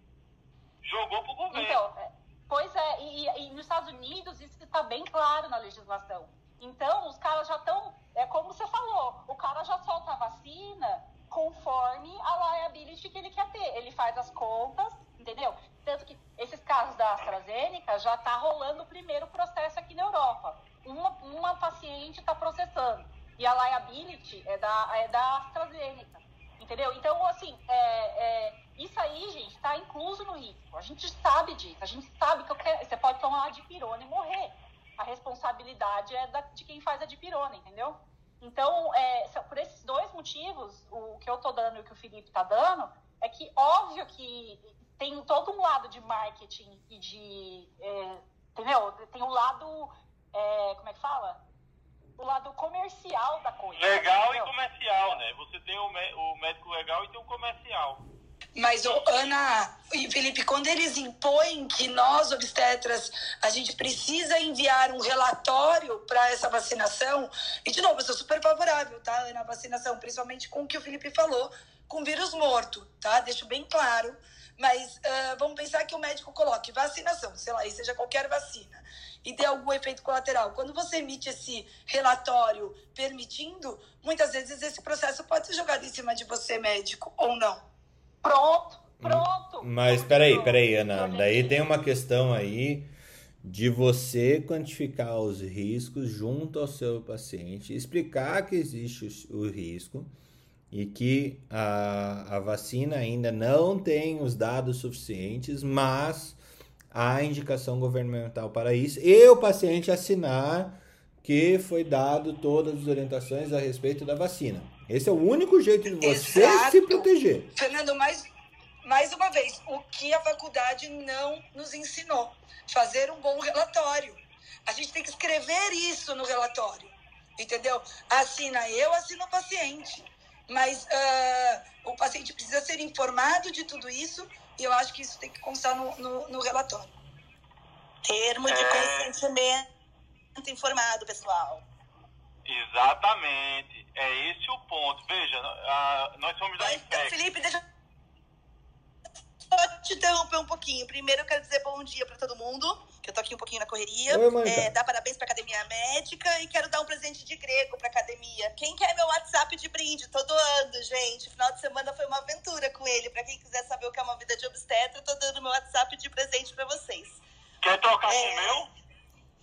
Olha, eu vou te falar, viu? Devemos estar bem próximos. A vida do inseto também não imagino que seja muito fácil, não. É, vocês, É. Podem, vocês podem trocar com o do legista, vocês dois. Poder... Nossa senhora, não, esse, esse aí acho que eu vou deixar pra ele. E Felipe, eu quero dizer o seguinte, aonde eu assino embaixo do que você escreveu. Porque, é, no, no meu ver, é a mesma coisa da vacina dos professores que precisam voltar porque eu não dou mais conta das crianças em casa. Então eu volto. Vou vacinar os professores. E fiquem felizes porque vocês vão ganhar de presente a vacina em troca de voltarem a trabalhar, né, sindicato? Mas só acima dos 47 anos. O resto, É. resto. Olha, a gente faz relatório de vacina para HIV a vida toda. E aí você tem algumas informações que tem que colocar lá e o paciente ele fica ciente disso, entendeu? E ele assina para dizer que vai tomar a vacina. A gente já faz isso. Só que agora virou essa novidade porque todo mundo está no contexto do- do oba-oba da vacinação do, do, do Covid e não está acostumado. Só que também o governo não faz nada que seja algo muito claro, né? É meio que obscurantismo. É, e agora, Exatamente. é um relatório, é um papelzinho. Se eu pegar um papel higiênico, escrever e carimbar, ele aceita? Porque eu não sei, não sei qual é o critério, não sei qual é o que foi estabelecido e qual é o que é o, o que é o certo. O, o Ministério da Saúde fez uma coisa para os pacientes com HIV que eu achei espetacular. O relatório sai automático no sistema. Ele já vê o CD4 do paciente, sai pronto e você só precisa assinar junto com o paciente para ele poder ser vacinado. Fantástico. Achei isso espetacular. Nunca, isso nunca aconteceu, é a primeira vez. E aí, eu acho que é algo que a gente tem que trazer também agora para o corona. É, desculpa, para as outras doenças não HIV. Felipe, Felipe isso tinha que ser para tudo. Por exemplo, aqui no Brasil, um negócio interessante, quando tem um acidente de trabalho é, e uma pessoa é assediada sexualmente no trabalho, vai com nome, vai com salário, vai toda essa informação pública para todo mundo. Nos Estados Unidos, esses casos de reportable cases de acidente também, eles são, esconde nome, não aparece nome das pessoas, tem uma codificação específica justamente para não aparecer, entendeu? É, aqui a gente trabalha essa parte documental de responsabilidade de dados de uma forma muito fraca, muito ruim, né? E só complementando, uma coisa que é importante a gente pensar. A gente fala de grupo de risco, a gente está pensando em mortalidade nesse primeiro momento, tá? Porque, pelo que eu entendo, a gente ainda não tem ainda uma informação concreta se... E, assim, a recomendação é, tomou vacina, esse grupo de risco ainda não está indo trabalhar. Então, se eu vacinar os professores e eles não vão trabalhar, talvez seja essa a pergunta que esteja no ar, né? Então, eu quero saber, eu quero reduzir mortalidade. Vacinar o grupo de professores reduz a, a mortalidade, é, e é isso que eu acho que é o ponto que está se, se discutindo, né? Não sei. Mas só professores acima de 47 anos, ok? Só, reduzir? é, só acima de 47. É, pois é, e, e assim, mais. É, é assim, eu acredito que do ponto de vista, vamos lá, de, de categoria, a mesma coisa dos médicos, né? Então a gente pega os médicos que estão na linha de frente, depois a gente vai usando os médicos com maior idade e vamos baixando por faixa etária ao longo do tempo. Então eu, eu, eu assim, eu, eu tô, tô, tô tentando fazer uma, uma crítica, uma análise sobre a estratégia que foi adotada, tá? Pensando, é claro, em mortalidade e avançando ao longo do tempo quanto estratégia, tá? Não sei se eu estou correto, tá? Só estou tentando jogar uma, um, um, alguns pontos no ar. Mas, Alexander, eu acho que eu acho que está acontecendo que isso assim, a gente já falou sobre isso outro dia, o Fernando é, falou sobre como a pandemia está trazendo quais são as nossas prioridades para frente do para nossa cara, frente do jogo, tá? Quais são as nossas prioridades como país, é, como entendeu? Como nação? O que que a gente tem que fazer, sabe? O que o que, o que, que é mais importante? Entendeu? O que, que é mais e a, aqui, por exemplo, o que eu vejo aqui na Europa é, pra, aqui para nós, o mais importante, eu posso falar pelo, pelo caso da Irlanda, porque eu moro aqui. O mais importante para a gente era abrir a escola. Abrir escola é o mais importante, porque as crianças vão para a escola, os pais conseguem trabalhar. Então, assim, todo, todos os, os, os as coisas, é, todas as decisões que foram tomadas foram para garantir a segurança da população. A gente, quer, a gente queria menos pessoas morrendo é, menos pessoas. O problema grave que a gente tem aqui é casa de repouso. Então, era casa de repouso, garantir a segurança da casa de repouso e garantir que as crianças voltassem para a escola. Então, foi tudo organizado de uma forma, né, para garantir isso. Qual é a prioridade no Brasil? A prioridade do Brasil é o Bolsonaro se reeleger. Essa é a prioridade dele, tá? Depois vem a prioridade dos a prioridade dos filhos dele não ser preso. Depois, entendeu? É, quais são as prioridades? Do, esse é o problema de tudo, eu acho, de tudo isso. A gente não está sabendo falar quais são as prioridades nossas. Não, então, as, Ana, é, assim, as prioridades vacinar, não é então, que a é, gente é, não está claro. sabendo falar, Ana. A gente não não se pode falar abertamente quais são as prioridades.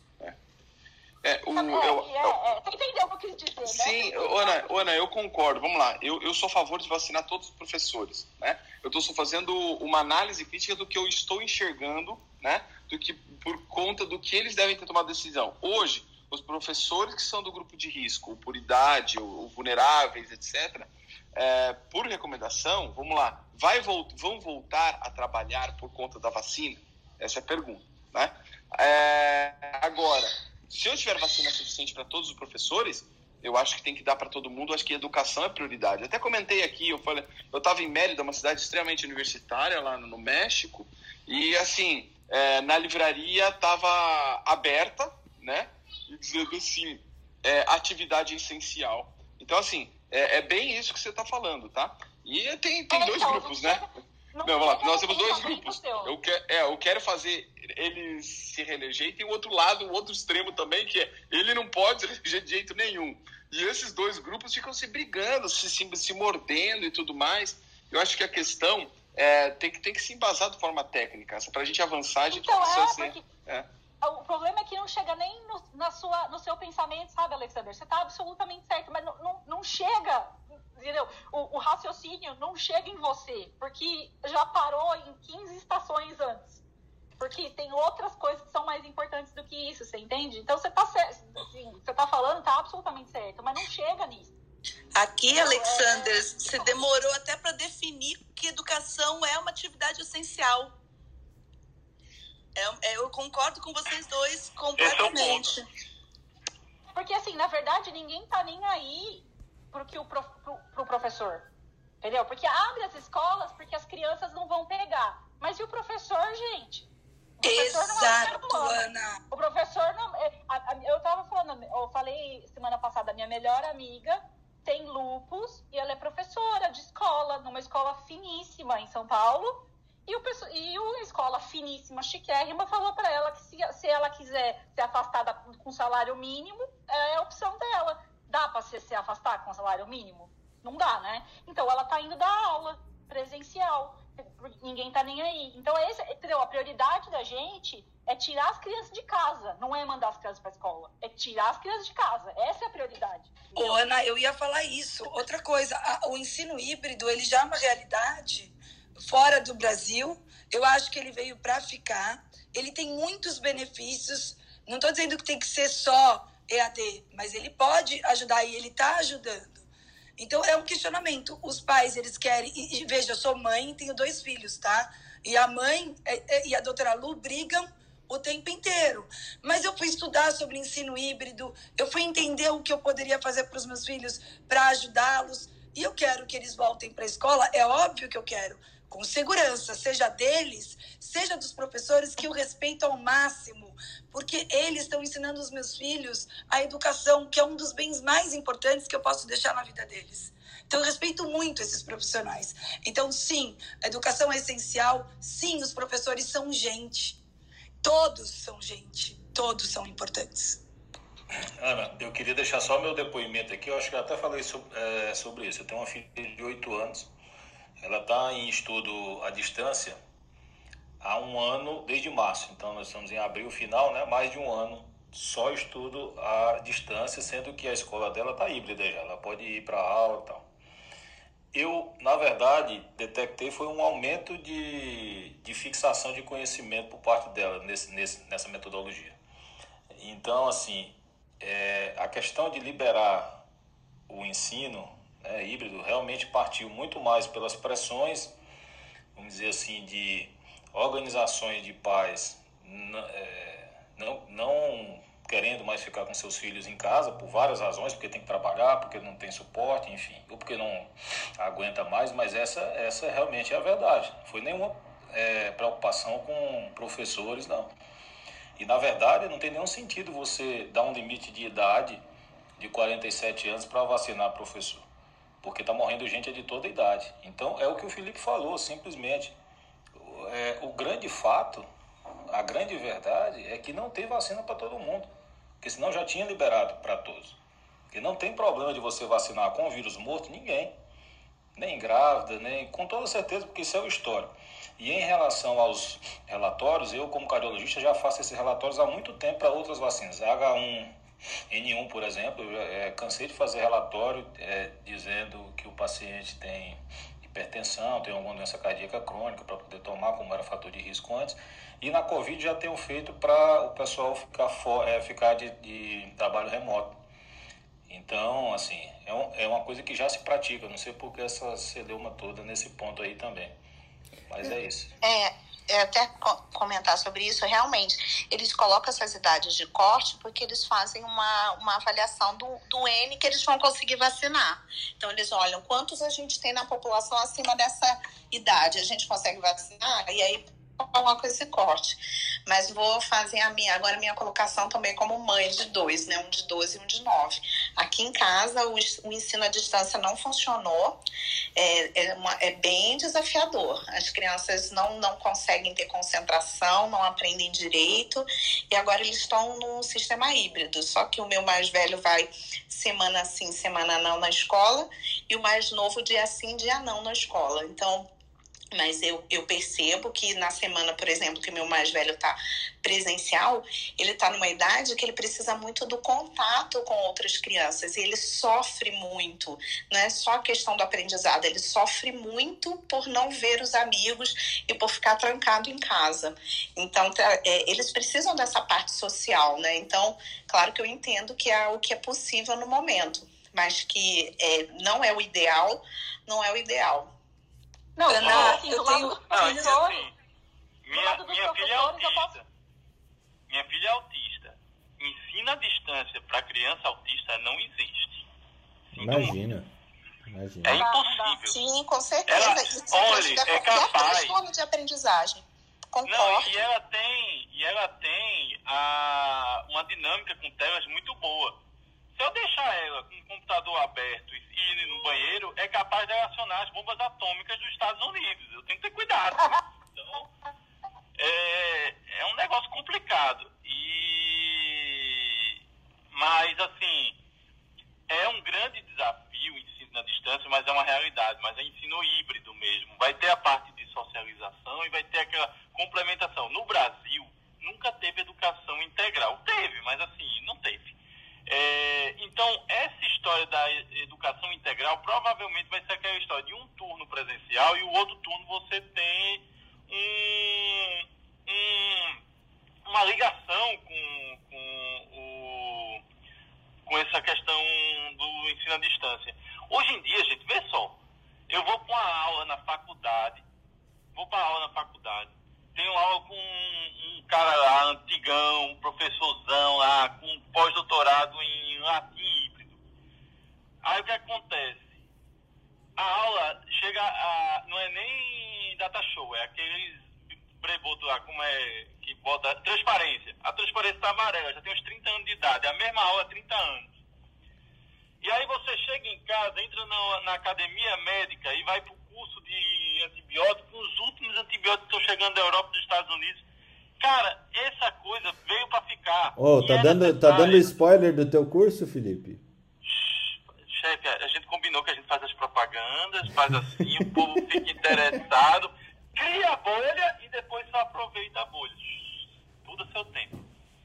É, mas, assim, o grande fato é que nosso sistema educacional tradicional é fraco. Todo mundo teve que aprender do dia para a noite a fazer ensino à distância. Isso que a gente está vivenciando não é ensino à distância. Isso é tapa-buraco. Isso vai Eu ser posso falar por Felipe, eu posso falar por mim, porque eu tô fazendo mestrado. Eu tô fazendo um mestrado é, é, é, Eu nem sei se eu posso dizer que eu ainda faço isso, porque eu acho que o meu chefe já desistiu de mim. Faz um ano que Eu tô fiz fazendo-. Eu tô fazendo um mestrado estruturado e eu tô indo, eu tenho aula é, três, quatro vezes por semana. E, gente, eu tenho 40 anos nas costas, eu não tenho criança, a única criança é o Jeza, tá? E é. Eu tô sofrendo. Outro dia eu tive aula de bioestatística e eu vou falar pra vocês. Eu chorei, eu chorei. Meu, sabe, eu falei, gente, não... porque é desesperador você assistir aula é, online num curso de uma coisa que você. Que nem é tão longe. Eu tô fazendo um curso de clinical trials. Eu, é, sabe, é uma coisa que pra mim é, né, é uma coisa da minha vivência, mas é difícil demais. Você não conhece seus colegas de turma. A gente, tá, a gente tem que fazer trabalho para entregar, a gente não se conhece. Sabe? A gente nunca se viu ao vivo. A gente teve, eu falei, a gente teve aula de laboratório semana passada, a professora tava quase, a lecturer, né, a palestrante, né, que chama aqui, né, tava quase em lágrimas, porque ela não aguenta mais dar aula é, sem poder ver o rosto das pessoas e sem poder entender. que- Então, assim, é, gente, tá ruim para todo mundo. É, tá, tá todo mundo descobrindo isso. É, são tempos de guerra, literalmente. A gente está em tempos de guerra. Só que, é como o Felipe falou, não dá só para ficar tapando buraco. A gente precisa arrumar soluções para poder priorizar o que é importante para o que, que é importante para nós como nação, como povo, o que, que é importante para as nossas crianças, o que, que é importante para os professores. A gente tem que dar segurança para todo mundo e é isso que está faltando. É esse, sabe? É, é- é- a gente está só tampando buraco. Ô, ô, Ana, exatamente isso que você falou. Eu fiz uma pós-graduação com a Mariléia, conheci ela na pós-graduação virtual. Nunca vi a Mariléia pessoalmente, mas a gente conseguiu se conectar mesmo estando virtualmente na pós-graduação o ano passado inteiro. E, e o que você falou é muito importante. A questão da educação, eu acho que ela tem que mudar. E quando a gente falou em educação médica, eu acho que a educação tem que mudar desde o ensino fundamental, desde o ensino lá atrás a gente tem que começar com essa mudança de educação. Isso precisa se modernizar. E o que eu acho, agora mesmo eu recebi um abaixo assinado esse final de semana para eu assinar que a educação que é só de médicos, que a educação é essencial. Eu concordo que é essencial, mas eu sei que esse abaixo assinado é indiretamente para impor algo para o governo que eu não sei se é o momento de voltar full time, apesar de ter dois filhos e querer muito que eles voltem presencialmente.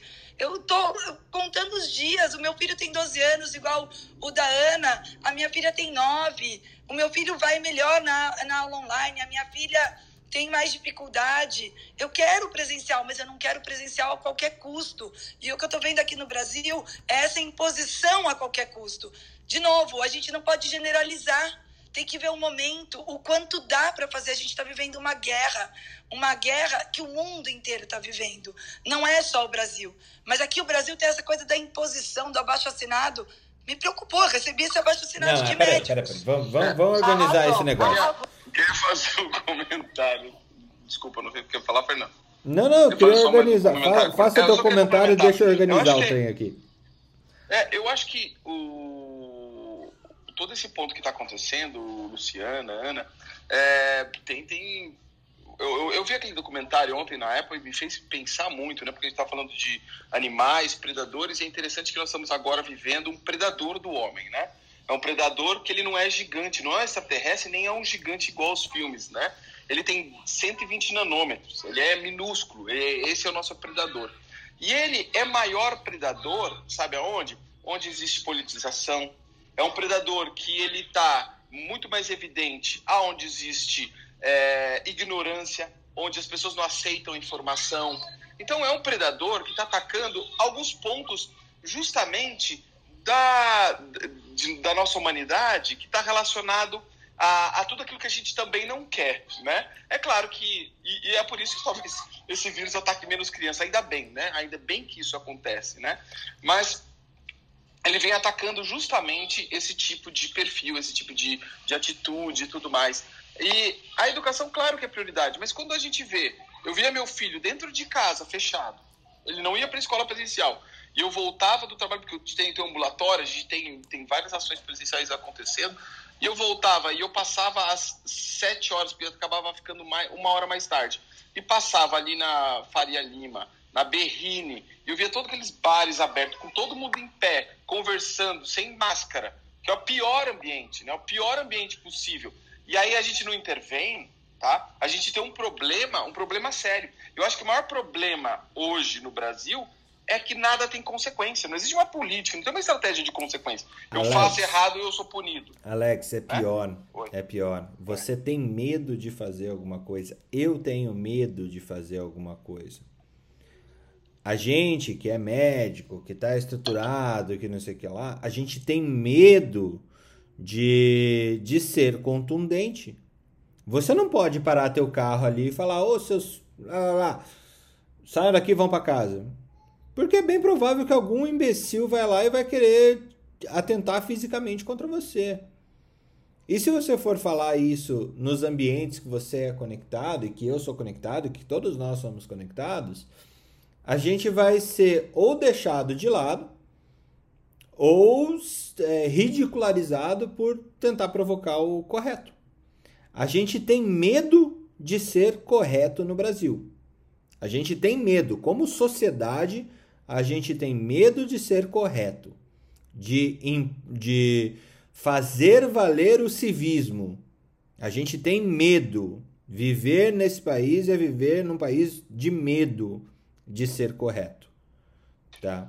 Fernando, é, eu concordo 100%, só queria acrescentar alguma coisa. Se a gente não tem uma política de consequências, que é, eu vejo o estabelecimento, a polícia está passando lá na frente, está tudo aberto, e não vou lá e não, não, não, não tiro a licença por três meses desse estabelecimento e fecho e coloco uma placa que você não vai abrir, eu faço com que todo mundo feche.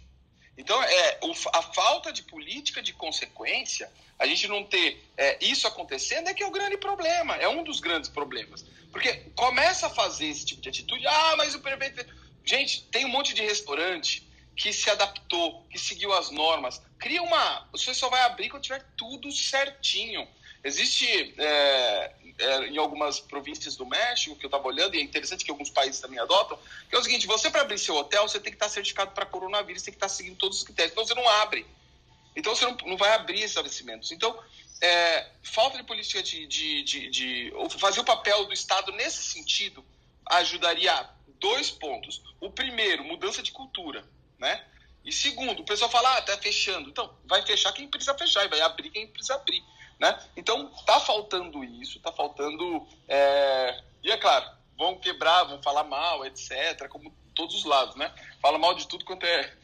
de todos os lados, de qualquer, de qualquer pessoa no, no sentido político. Mas Falta isso, falta isso no Brasil. Se não fizer, eu não acredito que a gente vai conseguir mudar alguma coisa. É, Nós temos... moramos num país hipócrita, que diz uma coisa e, e faz outra, que critica aqueles que têm benefícios, mas quando tem oportunidade do mesmo benefício, abraça sem pena. O, o discurso é muito longe da prática.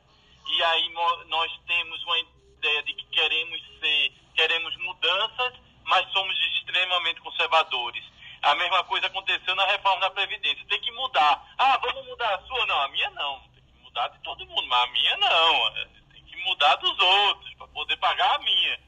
Então, essa nossa hipocrisia é o que faz com que a turma lá de Brasília faça o que quer, do jeito que quer, porque sabe que não vai ter ninguém para apontar o dedo, porque os outros quatro dedos estão voltados para você. Então, infelizmente, nós moramos num país onde a oportunidade é para poucos e quem aproveita dessa oportunidade tem um discurso, mas na primeira chance abraça sem pena. É, e assim, vamos. Dá para colocar o dedo em, todo, em, em todas as esferas, em todos os colegas, em todos os uh, classes profissionais, do tipo. Uh, eu fico imaginando. Uh, quando alguém fala assim, ah, eu não, não concordo com quem é, palestra para a indústria farmacêutica, por exemplo, tá? Só que daí você olha, o cara lá tá recebendo 40% de uma prescrição para farmácia de manipulação. Tá cheio de gente recebendo bola de, de, de, de coisas que não deveria ser assim. Mas a gente prefere dizer que tão, todos os outros estão errados e não existe erro quando sou eu estou que estou perpetuando essa desgraça. Mas, ok. Fernanda, isso aí faz parte do faz parte do mecanismo, né? O mecanismo é, é poderoso. Não, mas isso, então, essa assim, parte quando... de bola ainda, corrupção é um negócio mundial.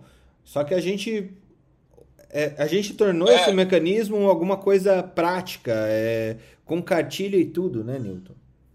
É, mas e só que no Brasil, acho que a Ana colocou isso um outro troca de plantão, a gente não está acostumado a seguir regras, né? Isso é cultural aqui no Brasil. Nos outros tem também, mas só que quando eles são pegos. A gente tá, Newton, desculpa discordar, de, de, desculpa discordar. A gente tá acostumado a seguir regras, mas é a regra do jeitinho.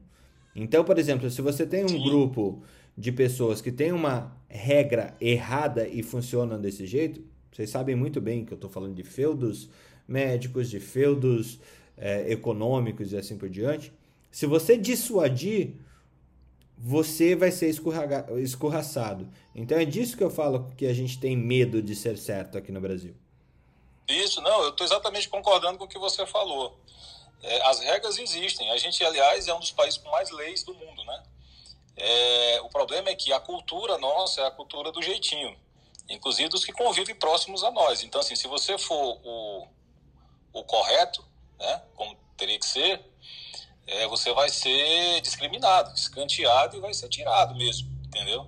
Você não vai ocupar lugar, lugar de destaque, você não vai ocupar lugar nas nossas associações, você não vai ocupar os grandes serviços, você porque existe uma regra dominante, que é culturalmente a regra do jeitinho e do esperto. Ainda é assim aqui no Brasil. Por que, que isso que o Alex falou não dá certo? Podia ter muito bem o seguinte, você viu um bar aberto, você não vai lá. Você criar confusão pessoa física. Por que, que não tem um simples telefone que você liga e a própria polícia vai lá? Porque aquilo lá é, é o jeitinho, é o normal para cá, pro, pro, nosso, pro nosso sistema, entendeu? É isso que eu falo. E, eu falo e é isso, entendeu? De conseguir morar, morar na Europa, que, que a gente fala daqui, ah, o cara não consegue morar na Europa, porque o cara Exato. não consegue se trozar, entendeu? É Exato, ele não consegue morar nos Estados Unidos. Ele não consegue morar nos Estados Unidos porque ele não consegue parar a estação. Quem já foi nos Estados Unidos sabe, pega um carro e, e fique parado num estacionamento de shopping sem ir para lugar nenhum. Fique lá na frente da porta pelo menos um minuto para ver como você vai ver que alguém vai te buzinar atrás, vai, vai, entendeu? Não tem, não é aqui no Brasil que o pessoal para em fila dupla e fica lá e sai do carro. É diferente, entendeu? Então é, é, é a cultura nossa é a cultura do, do jeitinho, não é a cultura de coletividade, é a cultura do eu, do meu grupo e pronto, e sempre foi assim, como é, é, que é o que dizem quando a gente tenta, tenta mudar. Vamos lá, bola para frente. Que bom que a gente tem essa liberdade de poder falar aqui. É, na Academia Médica eu sempre busquei isso. Já tive meus erros políticos e apoiadores depois, depois de algumas eleições à frente da Academia Médica, eu percebi que é, não dá para confiar ideologias políticas ou salvadores.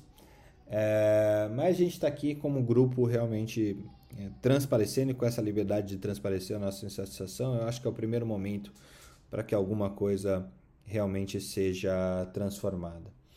Então, pessoal, realmente assim, eu não, não me sinto nem um pouco triste em ter esse, esse tipo de, de debate, porque uh, eu acho que falta esse debate. Falta demais esse debate.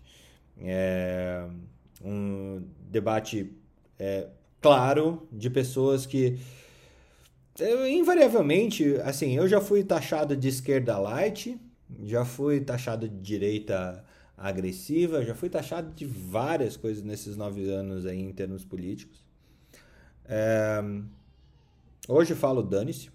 É, tenho é, algum, algumas pessoas é, quiseram, quiseram eles precisam de uma é, tem algumas pessoas que precisam de uma narrativa que, que vai contra é, justamente para se fortalecer né? É ser contra para se fortalecer, eleger um inimigo comum.